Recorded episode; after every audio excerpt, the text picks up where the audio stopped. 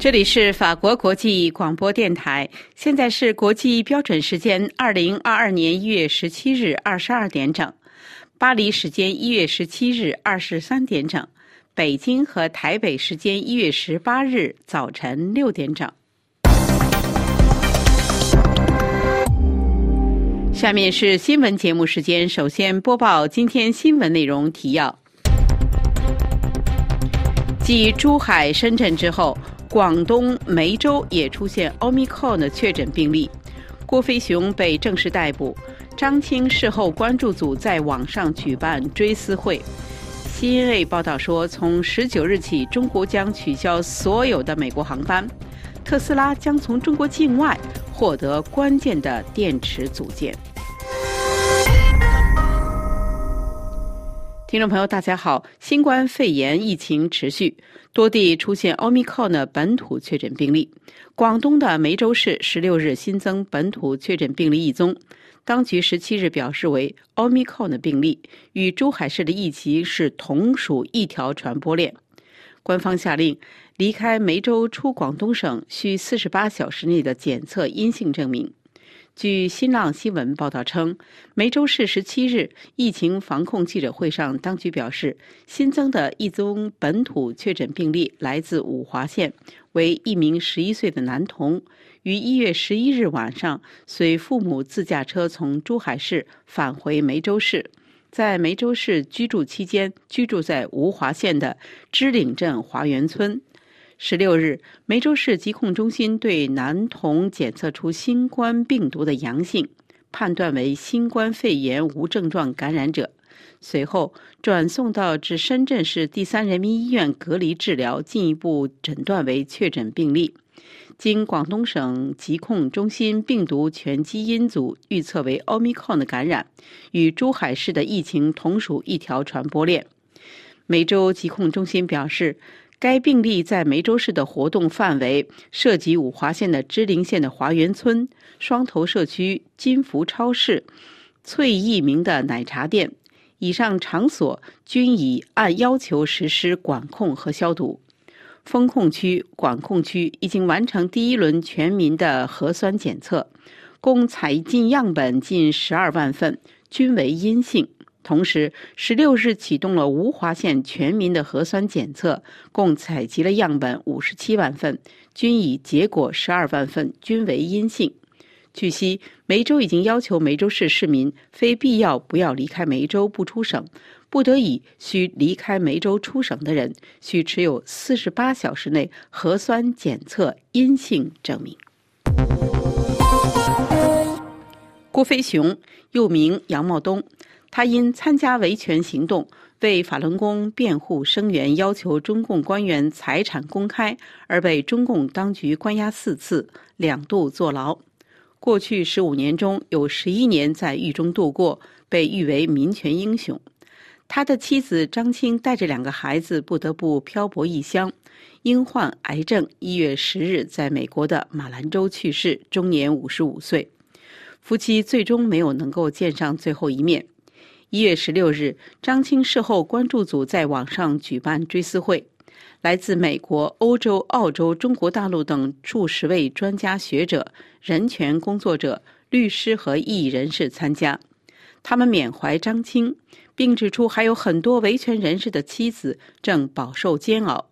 他们谴责中共丧尽天良，阻挠郭飞雄赴美，甚至对他绑架和正式逮捕，成为人间悲剧的制造者。请听本台记者肖曼更详细的报道。追思会由普林斯顿中国学社执行主席陈奎德主持。郭飞雄和张青的女儿杨天娇在追思会上回顾他们在2009年来到美国后。母亲克服困难，独自一人抚养他们，并自强不息完成了大学和硕士学位，但不幸在2021年1月发现肠癌，并不久前母亲弥留之际，他和弟弟陪伴左右，不停地跟母亲说话，看着母亲咽气。他说：“母亲经历了太多苦难，但是他的心向着光明，一直在困境中追求美好。”张青出生于湖北武汉，学有所长，人生本应坦途，但因共同理想与郭飞雄相爱，嫁给郭飞雄，从此备受磨难。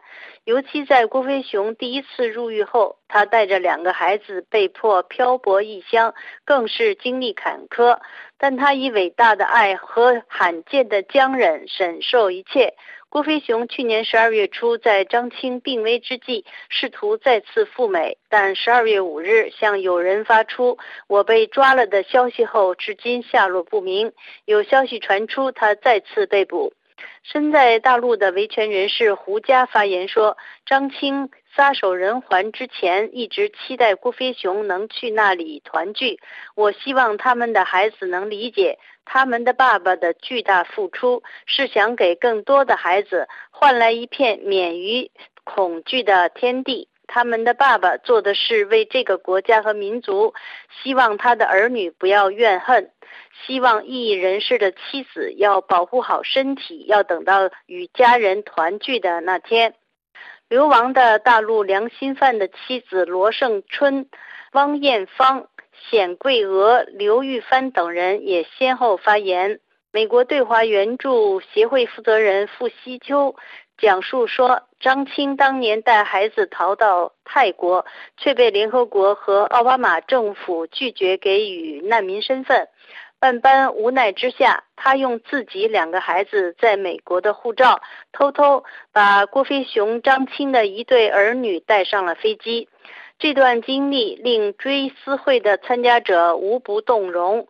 流亡美国的作家苏小康建议建立帮助海外流亡政治异议人士家属的机制。追思会的最后播放了由艾小明制作的十三分钟纪录片，纪念张青。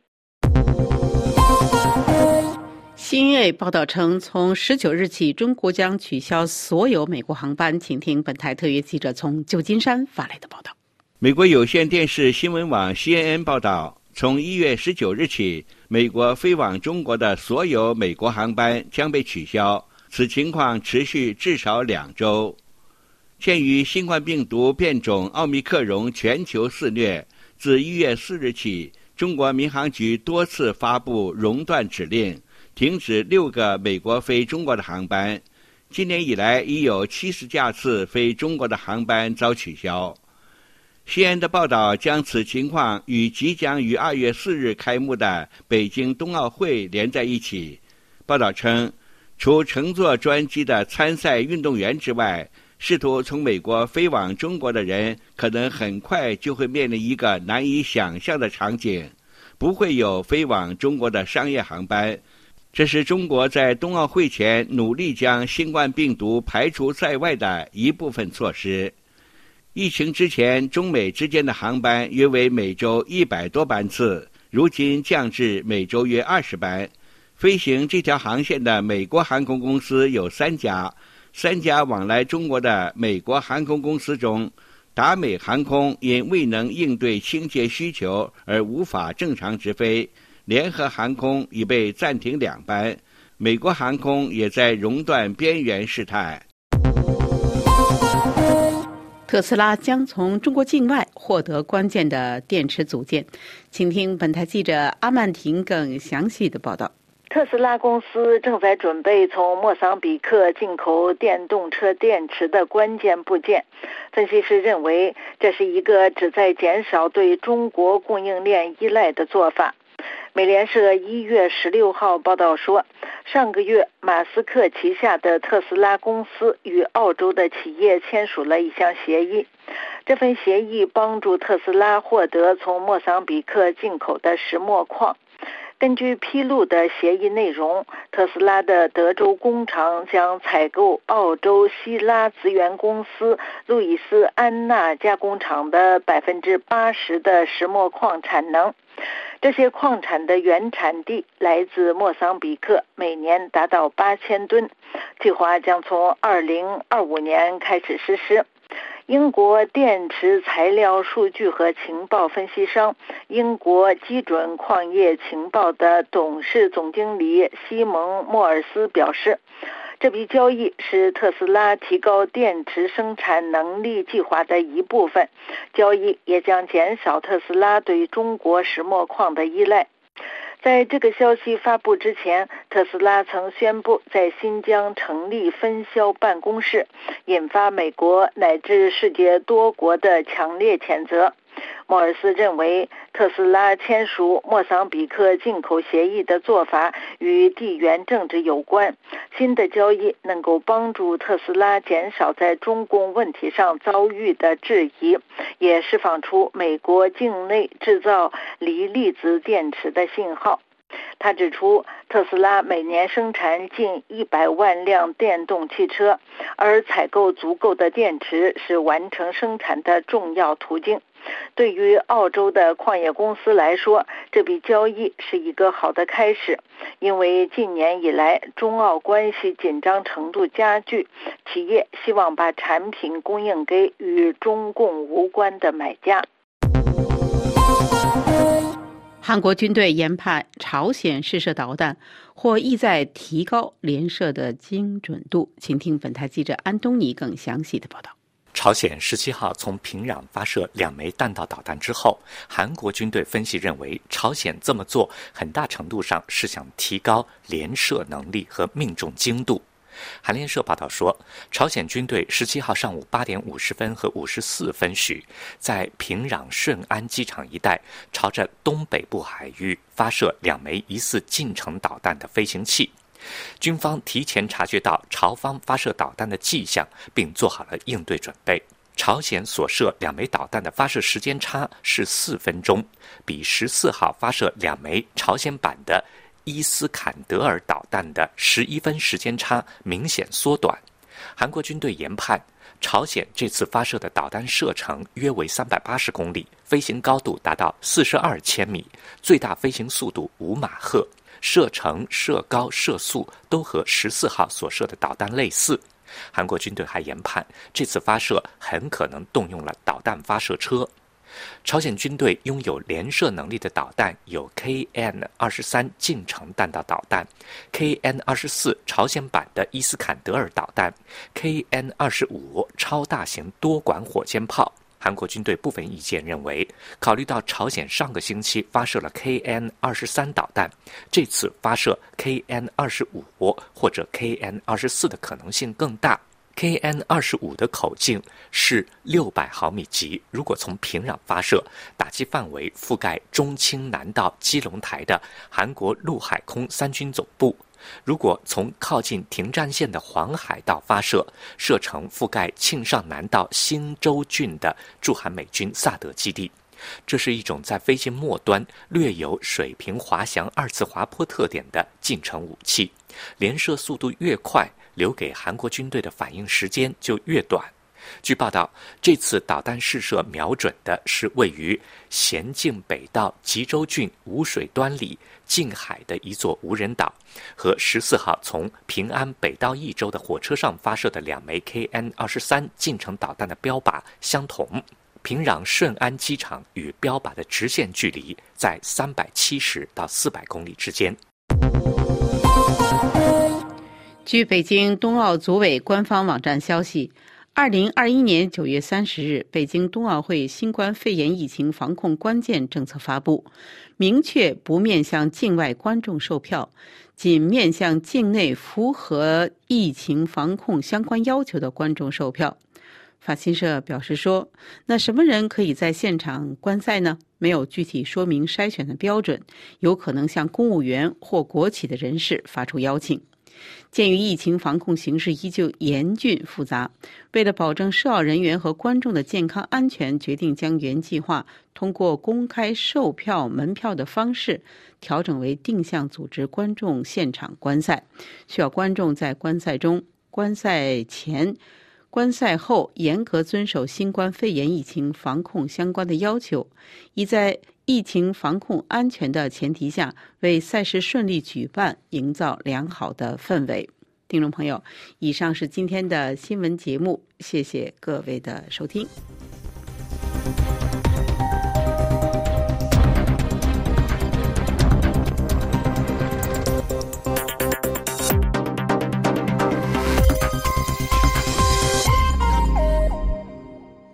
今天是二零二二年一月十七日，星期一。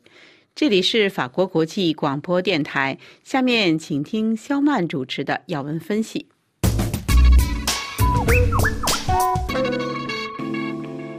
听众朋友，奥米克戎变异株在欧洲大泛滥，但毒性较低，使得部分专家提出要学习与病毒共存的意见。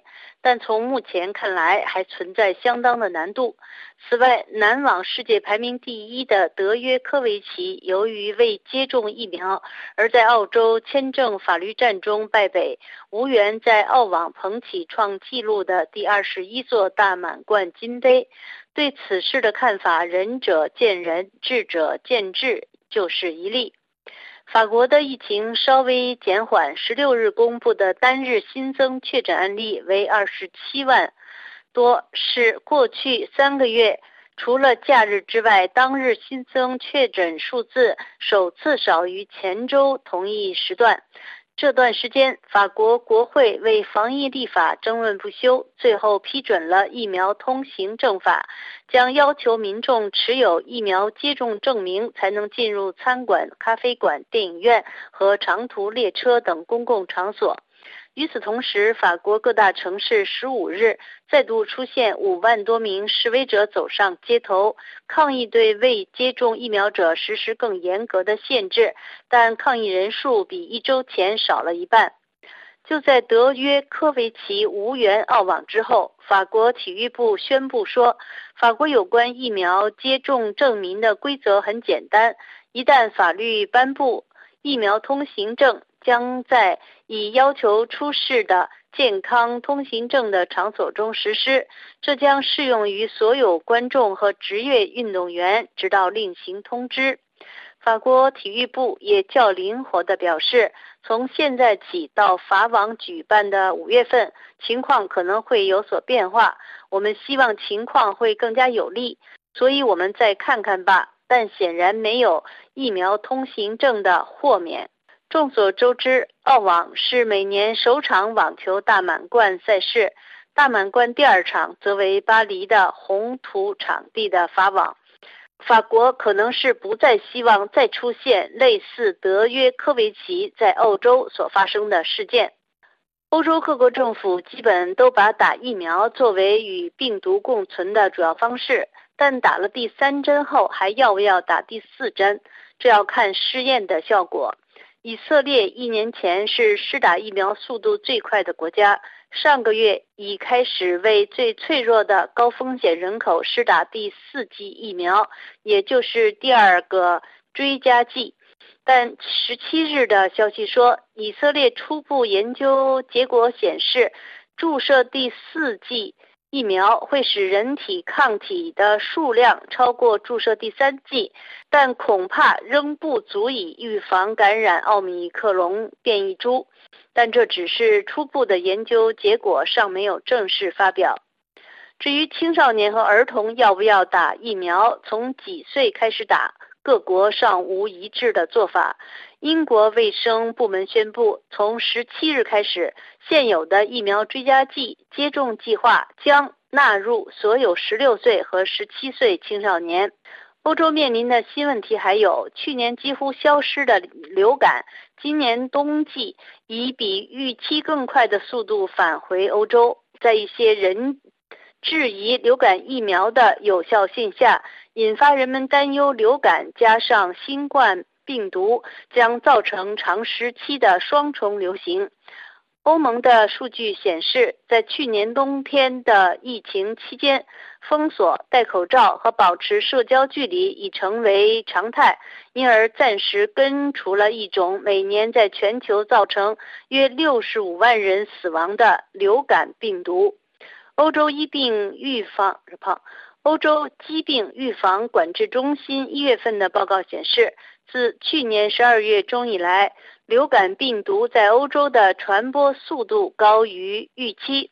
该组织和世卫组织的数据显示，欧洲加护病房的流感病例数在去年十二月上升，在去年最后一周达到四十三例，但二零二零年十二月。欧洲加护病房里只有一例流感病毒。令法国人乐观的消息是，美国辉瑞大药厂执行长博尔拉十七日宣布，将在法国投资五点二亿欧元进行研发治疗二零一九冠状病毒疾病的药物，并将抗击新冠疫情口服药巴克斯洛维的。部分外高部分外包给法国生产。他相信人们很快能重拾正常的生活。关于与病毒共存的话题一直存在，但什么是与病毒共存呢？理解和解释却大不相同。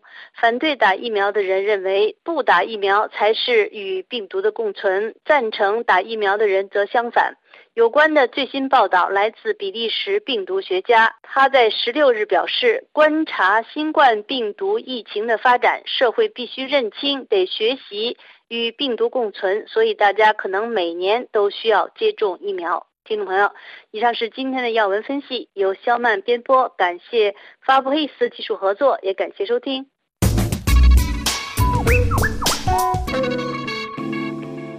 法国国际广播电台，请听阿曼婷编播的《法国世界报》。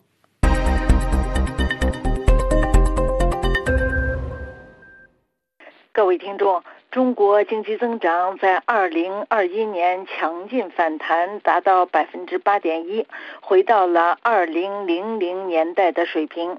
这是《法国世界报》周一一篇文章的内容。不过，相关的文章表示。二零二一年是中国经济大增长的最后一年。法国《世界报》在华记者勒梅特撰写的文章写道：“中国二零二一年的经济增长率为百分之八点一，这不仅大大超出了他自己预定的百分之六的目标，还回到了十年来都没有过的水平。”二零一一年，中国国内生产总值的增长率是百分之九点五。从此之后，这个数字一直是在稳步的下降。不过，虽然如此，还是要相对的来看待中国的经济增长数字的。这是因为，第一，二零二一年的经济增长率是基于二零二零年计算的，是和二零二零年的数字相比较之后得出的。而二零二零年因新冠疫情而采取的封锁措施严重影响的经济，二零二零年中国经济的增长率仅仅只有百分之二点三。第二，在二零二一年期间，中国的经济增长是在持续的放缓，和二零二零年第一季一季相比的，二零二一年第一季度经济增长率为百分之十八点三，第二季度为百分之七点九，第三季度为百分之四点九。一月十七号星期一宣布的，与二零二零年第四季度相比的，二零二一年第四季度经济增长率只有百分之四。二零二一年第四季度和同年第三季度相比，增长率只有百分之一点六。文章表示，虽然中国可以吹嘘自己比其他 G 二十集团国家都做得更好，但是中国的经济确实是正在放缓的。中国的经济增长仍然主要是由出口在带动着的。虽然美国对中国发动贸易战，虽然海上和空中交通都因新冠疫情而受到了很大的干扰，虽然半导体元器件就像沙漠中的雨一样让人期待，可是2021年中国的出口还是再次大幅增长了百分之二十九点九，中国的贸易顺差甚至达到了六千七百六十四亿美元，增长了百分之三十。而且贸易顺差中的一半多都是通过和美国的贸易实现的。美国是中国的第一大合作伙伴，欧盟是中国的第二大合作伙伴。中国和欧盟的贸易顺差也是非常引人注目的，因为中国和欧盟的贸易顺差猛增了百分之五十七点四，达到两千零八十四亿美元。不论是电脑还是玩具还是医疗器械，谁都离不开中国制造。不过呢，反过来也是如此。二零二一年，中国的进口也在以相同的高速度增长。中国进口的增长达到了百分之三十点一，这其中的部分原因是原材料的增长。中国石油进口的数量虽然下降了百分之五点四，但是金额却增长了百分之四十四点二。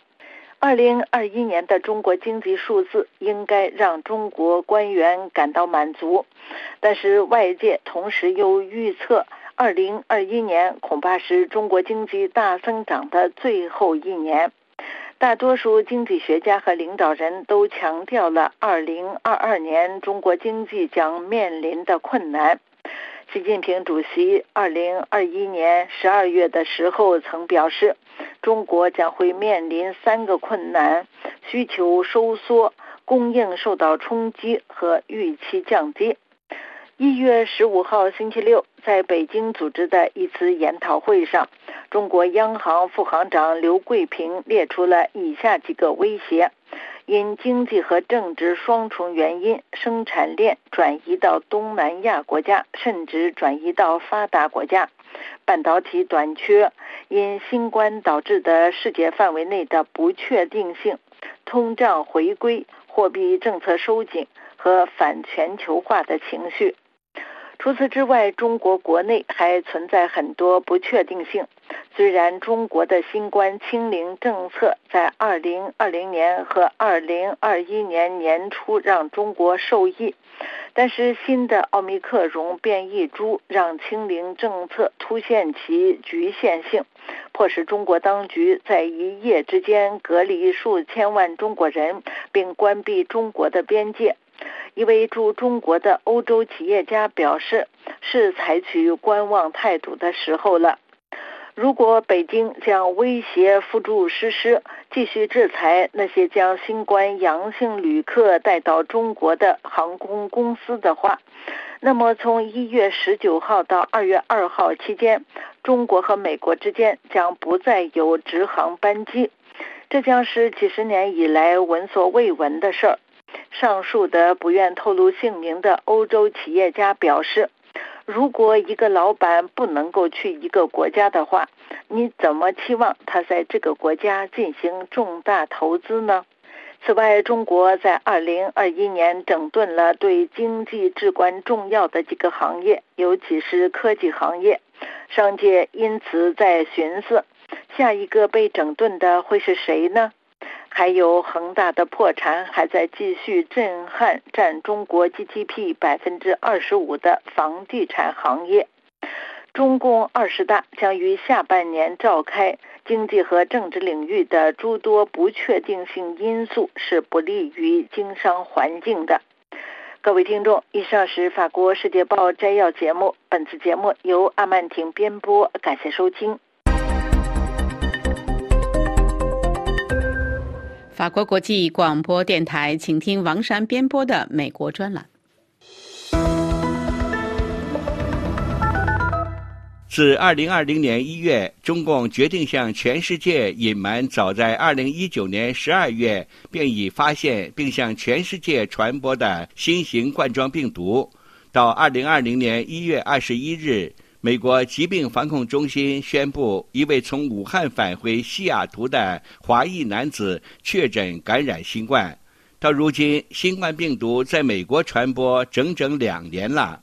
两年间，美国新冠感染者多达六千五百万人，大约每五名美国人就有一人感染。去年十二月初，新冠变种德尔塔的威胁尚未消除，又发现新的变种奥密克戎。致使今年以来，美国单日感染人数近一百万人，一月十日达一百四十八点六万人，死亡人数八十五万人。这是新冠病毒对美国人的残忍大屠杀。美国成为世界上遭受新冠攻击最严重的国家，屠杀仍在进行，感染和死亡人数将继续增加，而美国政府束手无策。其措施只是向民众发放免费测试盒和口罩，催促民众接种第三剂疫苗。但今年以来，奥密克戎的新冠感染者有三分之一接种了三剂疫苗。总统拜登已经丧失了战斗意志。他十二月二十七日发表讲话，表示对于日益严重的新冠疫情，各州自行解决，别指望联邦政府。说完，便去他的老家特拉华海边别墅度假去了。而调查和追究新冠病毒的起源。自拜登上任不久，要求三个月给出答案落空后，便再也不提。中国却在不断的提出追究美国是新冠起源国的责任。新冠疫情爆发，给了某些医学科学家博取知名度的机会，他们争相发表未经科学实验和科学论证，甚至是昧着良心的评断或主张。同一个议题，不同的人发表截然不同的论述，忽悠美国人。起初，他们中大部分人认定病毒是来自大自然，而不是武汉实验室。对病毒的蔓延与严重性也是信口开河。尤其是美国过敏与传染病研究所所长、白宫首席防疫专家福奇。他曾为武汉病毒实验室申请和提供美国资金，并长期与中国疾病防控中心主任高福合作。他阻止了美国关于武汉为疫情发源地的讨论，十多次的强调病毒只能是来自大自然。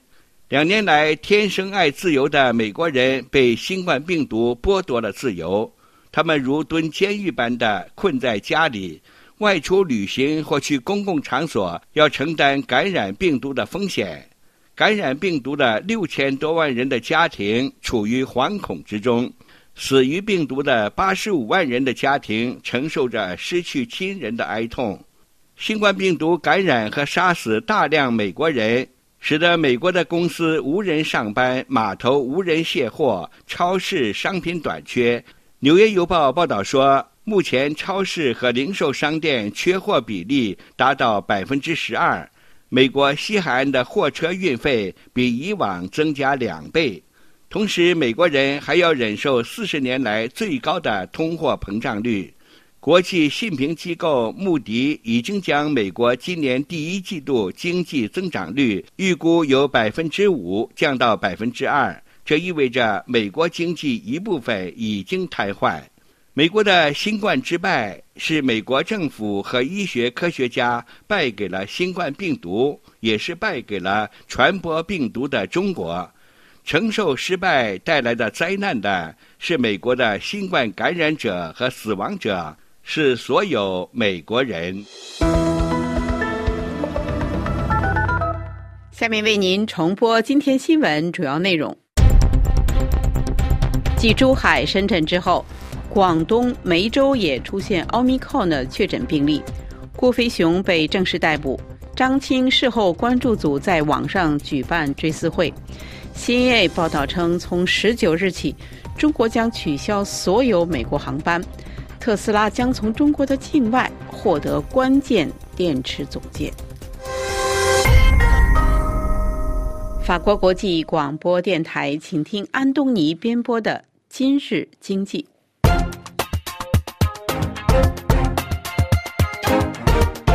各位好，欢迎收听今日经济。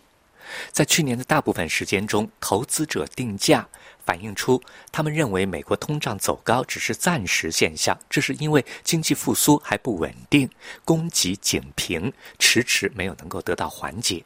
现在市场情绪已经发生变化，美国的物价正以近四十年没有见过的速度飞速上涨。劳动力市场供不应求，拉动工资增长。另外，奥密克戎变异病毒的肆虐，进一步带来了供给侧通胀压力的担忧。美联储上个月决定加快缩减资产购买计划，并且表示一个关键原因是通货膨胀方面的变化。那么，受这些变化影响，新兴市场的前景就更加不确定。国际货币基金组织战略政策及检查部的专家 Stefan Denninger。Kenneth Kang 和 Alan Bosson 撰文说，虽然今明两年全球经济复苏预计还将持续，但是由于疫情反复，经济增长面临的风险不容小看。鉴于这一风险可能与美联储加快收紧货币政策的风险相重叠，新兴经济体应该做好应对潜在的经济动荡的准备。国际货币基金组织的专家们说，针对融资环境的收紧，新兴市场应该根据自身实际情况和脆弱性做出适当的反应。新兴市场将面临艰难的权衡取舍。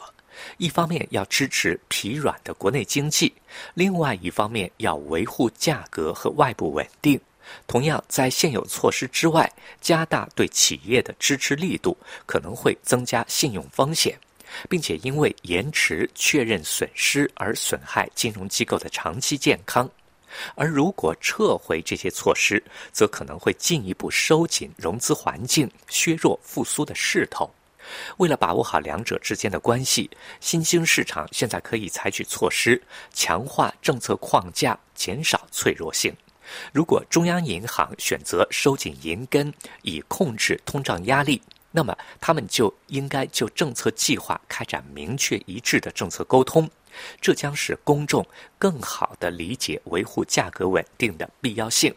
外币计价债务水平比较高的国家，应该寻求减少这类错配，并且尽可能的对冲自身的风险敞口。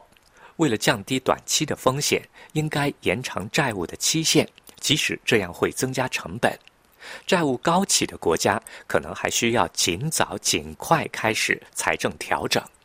如果要继续为企业提供金融政策支持，则应该对这些措施开展评估。如果决定提供常态化支持，就应该结合经济前景和维护金融稳定，对它做出谨慎的调整。在有些国家，企业债务和不良贷款在新冠疫情前就处于高位。如果融资难度增大，一些实力薄弱的银行和非银行贷款人可能面临偿付能力不足的问题。为此，应该做好相关的处置制度。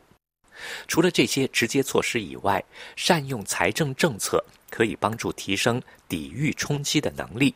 就中期财政战略做出可信的承诺，将有助于增强投资者的信心，并且在经济下滑时重新获得财政支持的空间。这个战略可能包含宣布一项全面计划，阐述如何逐步增加税收，提高支出效率。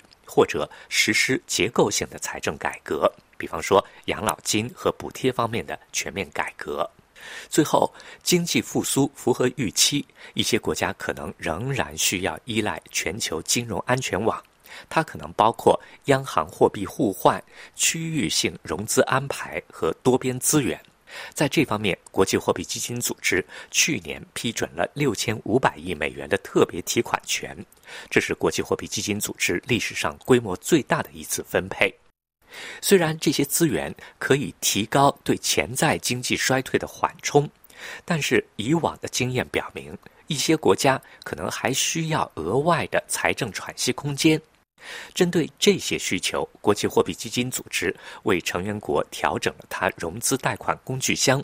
能够采取强有力政策的国家，可以利用预防性贷款额度来帮助防范危机；其他国家可以使用适合他收入水平的贷款，前提是有关贷款规划必须以可持续的政策为基础。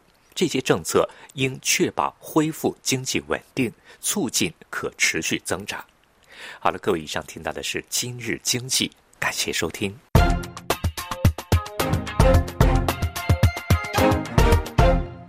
法国国际广播电台，请听阿曼婷编播的《国际纵横》。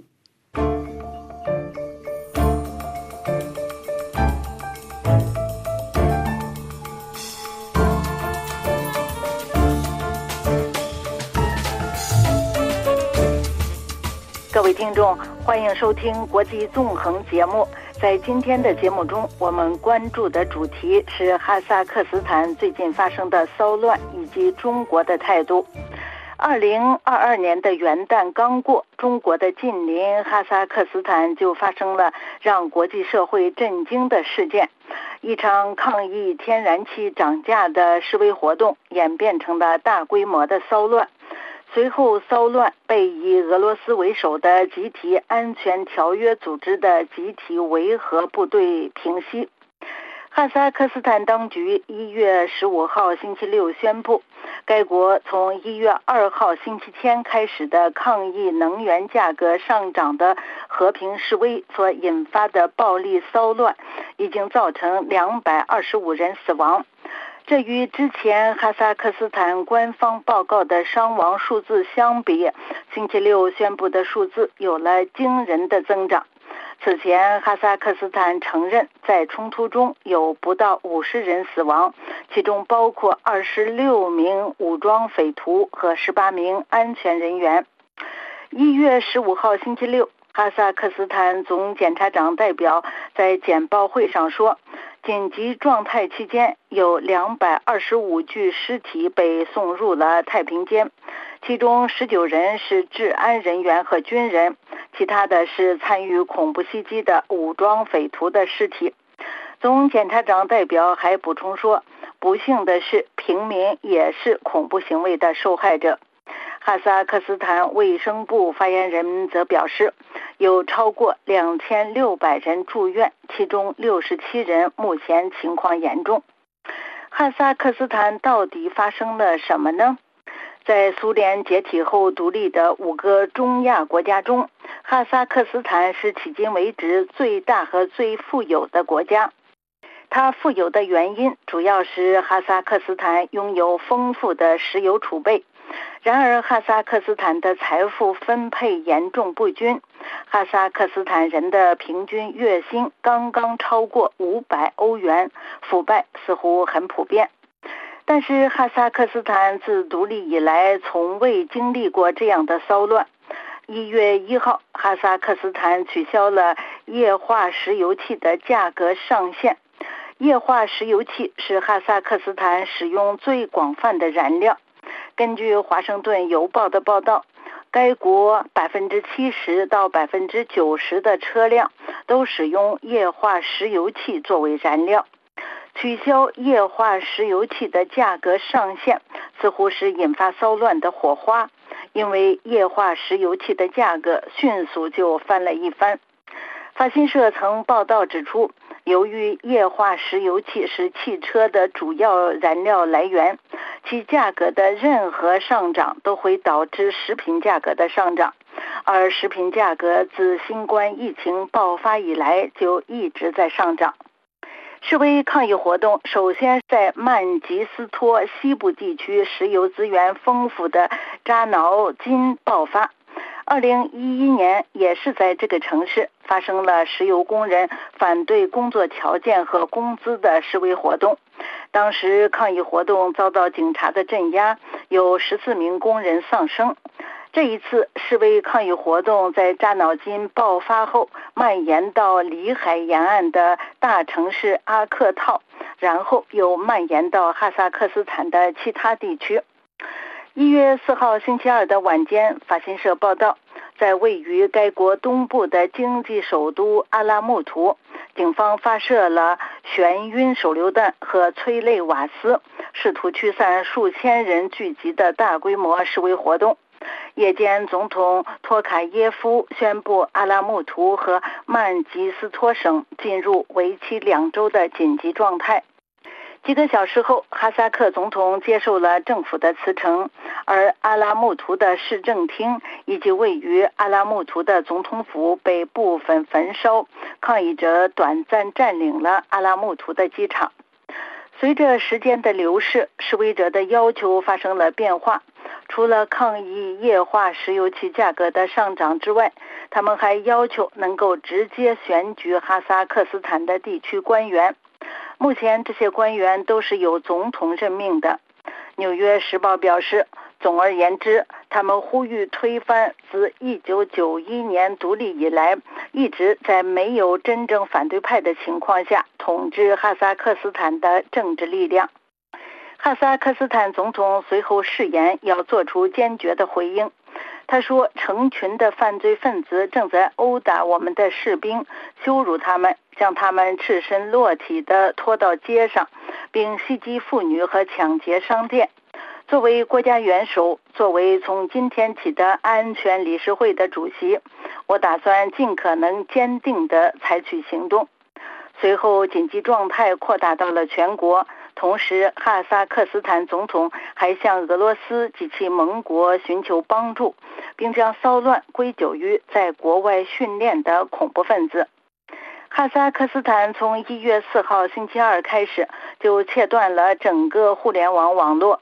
根据一家跟踪和研究网络中断的组织以及一家专门从事互联网基础设施的公司的说法。首先是在哈萨克斯坦非常重要的移动网络受到了严重的破坏。一月五号星期三下午六点三十分左右，哈萨克斯坦的整个互联网网络被彻底封锁，固定网络和移动网络都被切断了。这次互联网的切断也涉及哈萨克斯坦的官方网站。据俄罗斯塔斯社报道。周三傍晚时，情况出现了短暂的好转，尤其是在阿拉木图。当时，总统托卡耶夫正在发表电视讲话，但是很快就又完全封锁了。哈萨克斯坦是近年来使用切断互联网以应对内部抗议运动的众多国家之一。这样做的目的，既是为了让抗议者无法沟通和协调，从而让抗议者们难以组织抗议活动；另外，也是为了限制信息流向国外。美联社表示，虽然哈萨克斯坦在2019年的哈萨克斯坦选举后曾经发生过相当大的示威活动，但是哈萨克斯坦从来没有发生过这一次这么大规模的抗议。抗议活动发生后，总统曾经似乎倾向于启动改革。政府一月六号星期四宣布，在六个月的时间内限制燃料价格上涨，并推出了一系列紧急措施。但总统当时也暗示可能会做出更具镇压性的反应。之后，面对骚乱，哈萨克斯坦总统请求俄罗斯总统普京的帮助。普京迅速召集军队，并和集体安全条约组织的其他成员一起组成集体维和部队，前往哈萨克斯坦，帮助该国当局平息了前所未有的骚乱。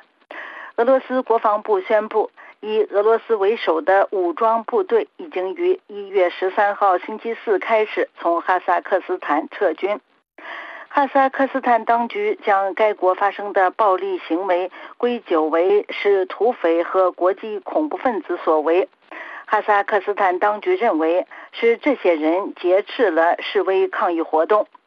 俄罗斯总统普京表示，哈萨克斯坦最近发生的骚乱并不是外部干预该地区的第一次，也可能不是最后一次。普京说。以俄罗斯为首的军事同盟及其安全条约组织不会允许那里发生不稳定或者是颜色革命。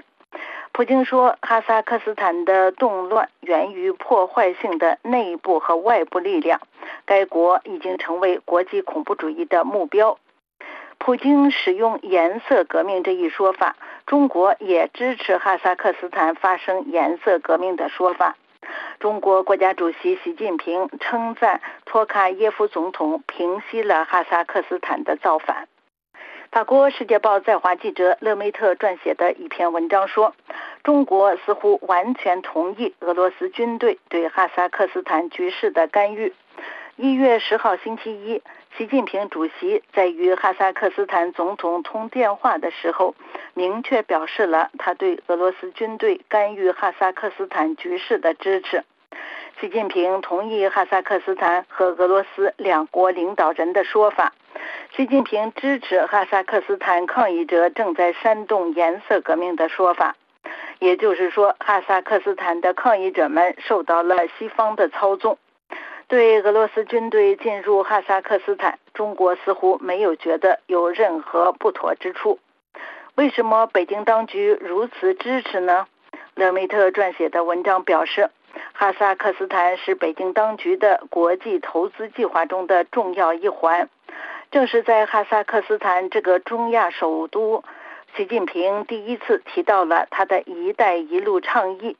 另外，北京还需要哈萨克斯坦政权对镇压新疆维吾尔穆斯林的政策给予至少是默许的支持，因为新疆维吾尔穆斯林中的许多人都是哈萨克人，他们在哈萨克斯坦这个拥有一千八百万人口的国家还有亲属。各位听众，以上是国际纵横节目。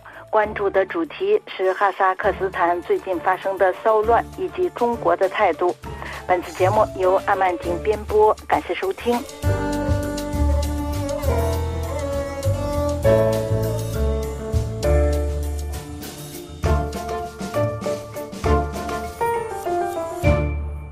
法国国际广播电台，最后请听埃娃编播的法国文艺欣赏。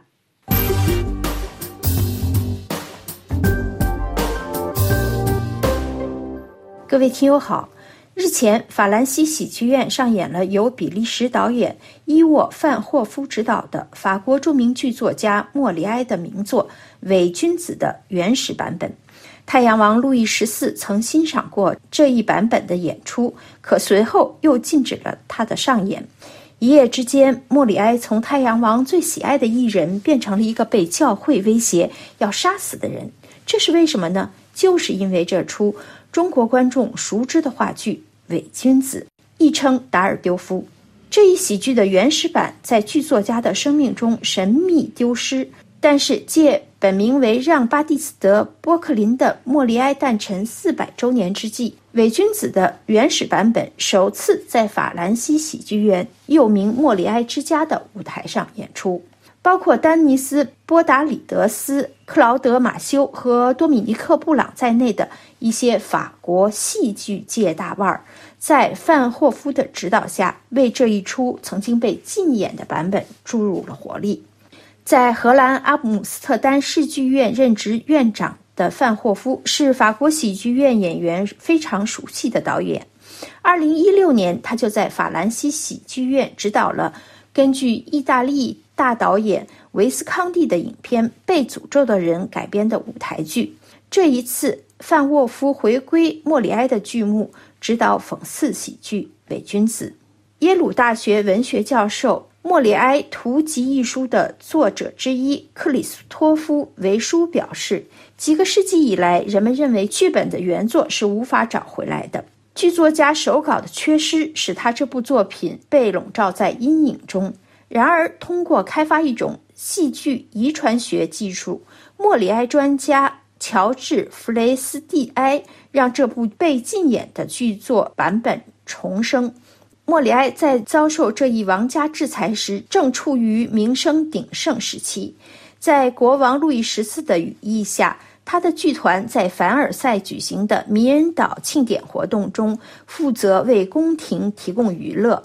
在七天的时间里，年轻的国王组织安排了各种庆祝活动，其中包括烟花、赛马和最重要的戏剧表演。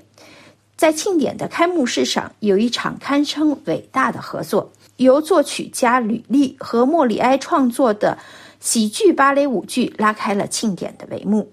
剧作家利用这一罕见的活动，在小范围的观众面前推出了他的新喜剧《达尔丢夫》。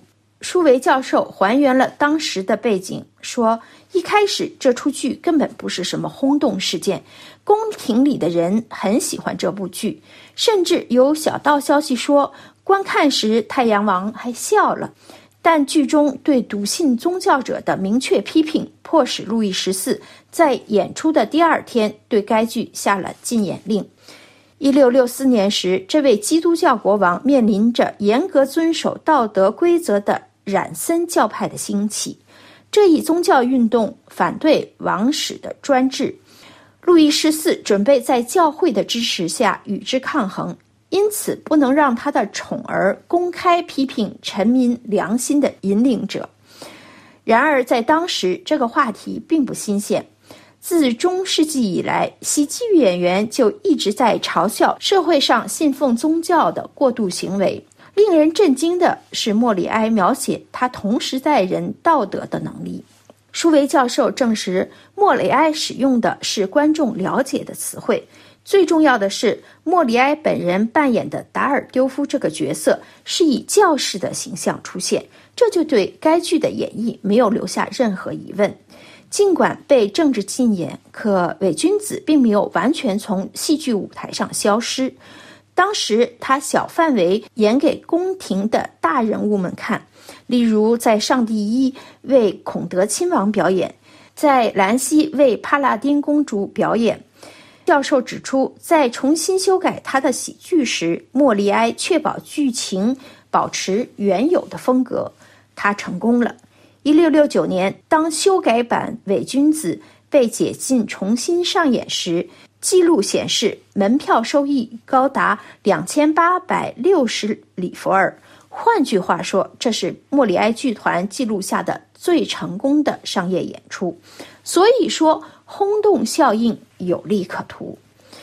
本月一月十五号晚上八点十分，法兰西喜剧院的幕布拉开的同时，演出也被录影，并在合作影院进行了现场直播。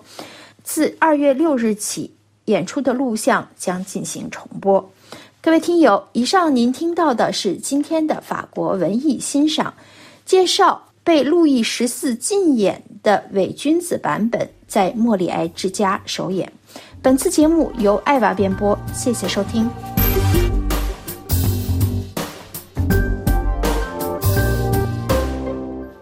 这里是法国国际广播电台。下面最后一次为您播报今天新闻内容提要：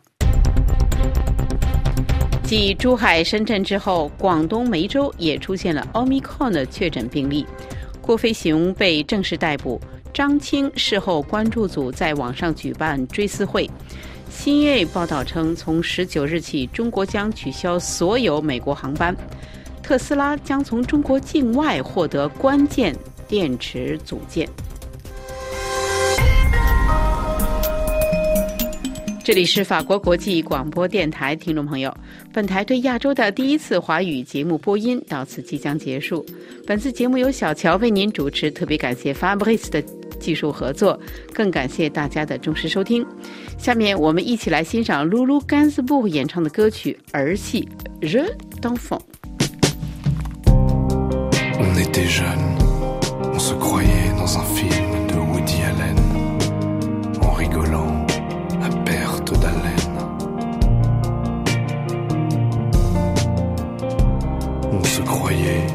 Dans un tableau de Picasso. On était une jeunesse pleine d'ivresse, dessinant nos portraits si